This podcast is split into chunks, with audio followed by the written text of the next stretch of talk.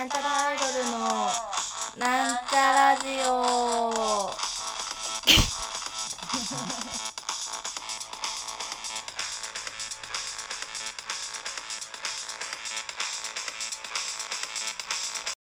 はい始まりました。なんちゃらアイドルのなんちゃラジオ。自己紹介します。なんちゃらアイドルみさみまみです。はいというわけで皆様いかがお過ごしでしょうか。ちょっと待って今ラジオ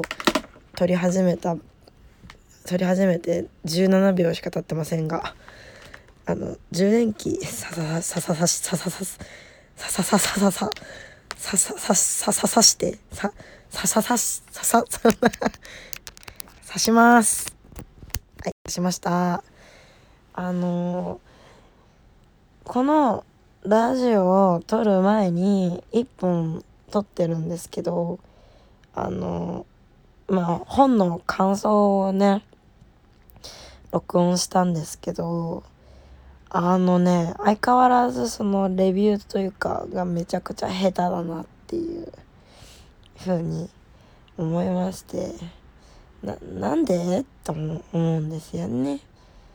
まあその何？頭の中でこう喋ることをさまあなんとなく決めて話し始めるんですけど結局こうあああくびです。えー、あくびしましたけどこうなんですか。まあ今も そうなんですけどこうちゃんとこう構成していないというかその伝えよう伝えたいという気持ちが先行してこうねね起承転結がしっかりしてないから結局ファファってなってなんか霧のようにもわってなって消えてって結局あなたたちというか皆様の頭には何も残らないようなラジオを撮ってしまっているなっていうのが最近のもっぱらの悩みでしてね本当にこのねラジオ何も考えずにスタートしちゃったからもう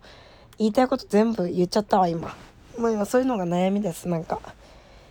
何ですかね。この自分の言葉がこう脳から出て口からこう発生された瞬間にこう自分のものではなくなってしまうというかなんか他人行儀になってしまうんですよね。言葉たちが。何ですか？あ初めましてみたいな感じになっちゃうというか。何ですかね。こう言葉というものに対してこうななんですかねこう身近じゃないですよね人に何かを伝えるということが身近ではないなみたいな感じがしますこうあのねこう自分が話してレスポンスがあるという会話をねあんまりこうちゃんとしてこなかった自覚がございますので私にも。もう伝わってますか？私の言っていることをって感じでとっても不安になります。私とっても不安になります。そうなんかこの構成力を高めたくてですね私はそのまあその本のレビューだったりとかねまあ感想ですよね。映画の感想とかを話すんですけどこう感想文っていうんですかね。感想ってどうすればいいんでしょうね。なんか感想だと思ってたの。結局あれこれあれあらすじを言ってるだけじゃないみたいな。こうネタバレをせずにこう感想を言うという行為がとっても苦手って思いました。ネタバレしたくなっちゃうんですよね私本当に。だって結局さその自分の心がこうグラッとなるっていうのがさ結構確信でこうグラッときちゃうじゃないですか。ねああこういう展開でねなるほどねみたいなさ。でもそれ言うとネタバレになっちゃうなみたいな。感想ってどうすればいいんだろうななんか上手い人のやつを見て勉強すべきなんですよね。だかそういうあああくびです。あくびです。これ、ね、撮ってんの深夜なんであくび出ちゃってるんですけど。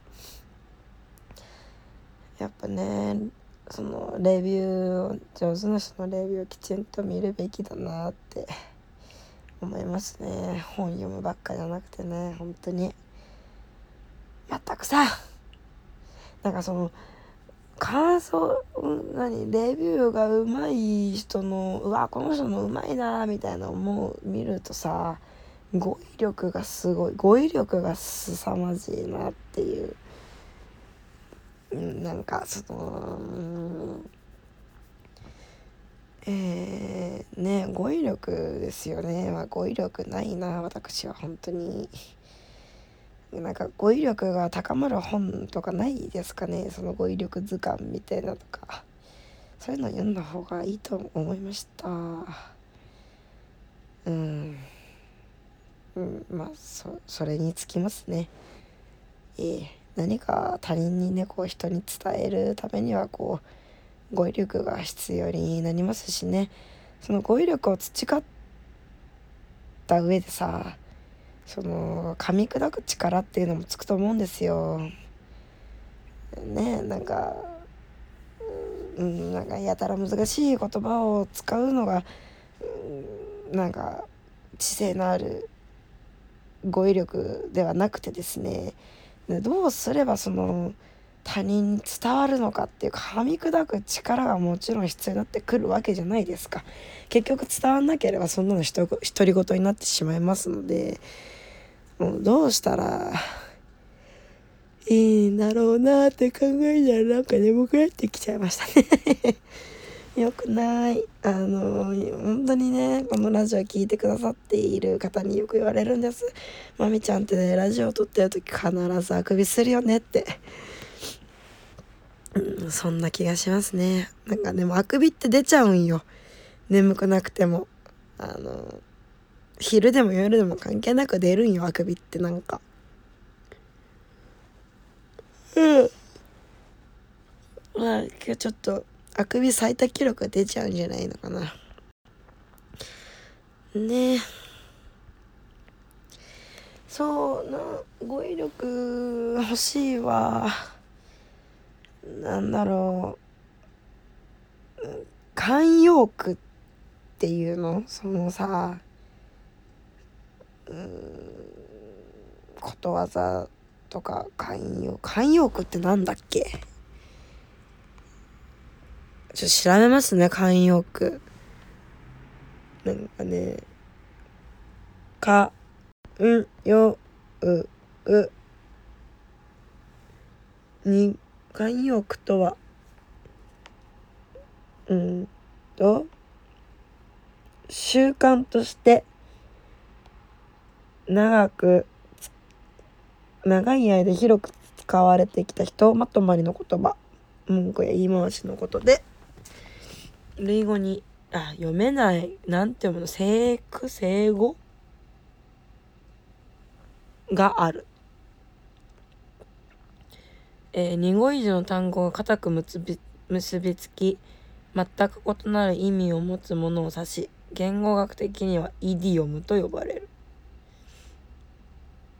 慣用句とことわざは混同されやすく分類も困難であるためことわざと慣用句双方を掲載した時点が多い。なるほどね。えー、厳密にはことわざは一つの文で独立語として成立し格言教訓や皮肉物事の法則を含まれせているものである。広報も筆のこれ広報も筆の筆の誤りでいいのか？これ何て読むの？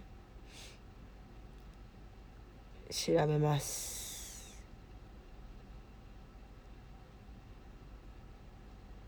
工房にも筆の誤り。負けるが勝ち三日坊主など。なるほどね、えー、慣用句とは独立した単語の複合により異なった意味を持つようになった定型句でやってのが呼び方。それらは通常独立語すなわち名詞として扱わない。例えば下下の根の乾かぬうちにという慣用句は下名詞の助詞。根名詞の助詞。乾か動詞の未然形ぬ助動詞。うち名詞にに助詞で構成されそれぞれ異なる意味を持つ。な難しいこと言いますね。だからこういうことをなんかあんまちゃんと覚えてないかもな。まあ名詞とかは分かりますけど。助詞とえー、なんて言うんだななんて言うんですか何々とみたいなのとかってなんて言うの？はあもうよくわかんないですね。まあ比喩とかもねなんかこううまくこうしたいですね。そのなんか私は国語で何を習ってきたんだろうみたいな。なんかねなんか作者の気持ちを答えようとか得意だったんですけどね。なんかうがった見方をしちゃうタイプのクソクソガキだったんですけど。作者の気持ちが分かるわけないじゃんみたいなタイプのクソガキだったんですけど、まあ、でも結局その作文者のさあこれこれが欲しいんだろ？オラオラみたいな感じで得点をとあの点を取ってたタイプなので。あれなんですけど。いや国語のねあれは良かったんですよ。偏差値っていうか。あのあれは。学あのクラス1位取ったこともあるみたいな。あの、まあ、その点数高くなくて。その時のテストねあんまりねその平均点良くなくて。あの全然低い点数であの1位取ったんですけど。だからまあ全然自慢にはならないんですよね。えええええ。うん何を習ってきたんだろうな。なんかよくわからないまま言葉と向き合ってもね分かるわけないじゃんね。みたいな。なんかもうちょっと勉強しようかな。国語のね。なんかねえななんなんかおしゃれな言い回しがしたいんですよ私は。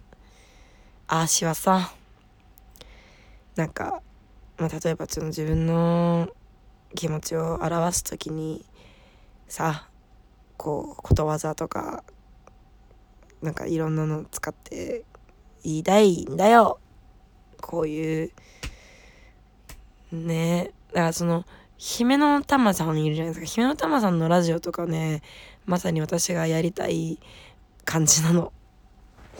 でも同じことしてもねそれは姫の玉さんがやるからこう意味があるというかきっと私も私で私がやるから意味があることってきっとあると信じているので、まあ、全く同じような形態にはなれないんですけど姫の玉さんは姫の玉さんなので私は私だし姫の玉さんにはなれないんですよね。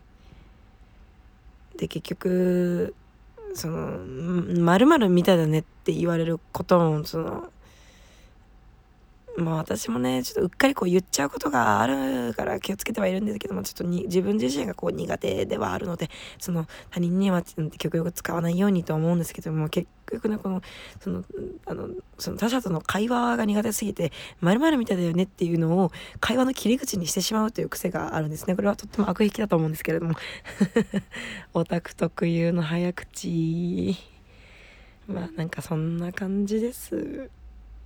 ね。えまあそのまあ姫のたまちゃんみたいだねみたいな。まあでもね正直褒め言葉ではあのあると受け止めてるんですけど昔そう言われたことがあって「まるしたいんですよね」みたいな話した時「え姫のたまちゃんみたいだね」みたいな「姫のたまちゃん目指してるの?」みたいな。いや憧れの人ではあるけど別にあのそこに行こうとそのひなたまちゃんになり変わろうとしてるわけではないみたいなその言い方がねそのなり変わりたいのかみたいなそのちょっと嫌な言い方をされたのであの違う違う違うんですあの姫玉憧れだしああいうことやりたいなとは思うそのひなたまちゃんのようなねその感じでやれたらとっても素敵だなとは思うけれどもそこになり変わりたいわけじゃないみたいな。何が言いたいの？私、うん、姫のたまちゃんに会いたいですね。はい。うん、とっても難しいですけれども、そのね、いや言葉を紡ぐっていうのは難しいですね。はい。私は難しいと思いました。人に何かを伝えるということが難しいしその人に興味を持ってもらえるこうフックというものが何かはわからないんですよね。なんかその文章にするとさ、まあ、目に見えてこう遂行ができてこうね構成し直しやすいけど言葉喋りになるとさその取り返しがつかないじゃないですか。出ちゃうと。なんか、ね、姫のたまちゃんの名前を出してよかったのかしら。って今思いますしね。もうでももう切って貼ってとかいうのは別にしてないのでもう一発撮りなんですよこのラジオっていうのは。生放送じゃないのに。